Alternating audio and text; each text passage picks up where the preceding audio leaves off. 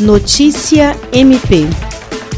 A Procuradora-Geral de Justiça do Ministério Público do Estado do Acre, Cátia Rejane de Araújo Rodrigues, participou nesta sexta-feira de agenda com o novo comandante do Comando Aéreo Amazônico da Força Aérea Brasileira, Brigadeiro do Ar, Luiz Guilherme da Silva Magarão. O encontro foi realizado na sede do SEBRAE e contou ainda com a presença de representantes do Poder Judiciário, parlamentares, entre outros. Com a recente ativação e retomada das atividades do 7 Comar em Manaus, a Força Aérea Brasileira passa a estar ainda mais presente nos estados do Amazonas, Rondônia, Roraima e Acre, contribuindo de forma decisiva para a integração e o desenvolvimento da região. O motivo da vinda do Brigadeiro ao Estado foi para apresentar-se e colocar o 7 Comar à disposição do Estado acriano.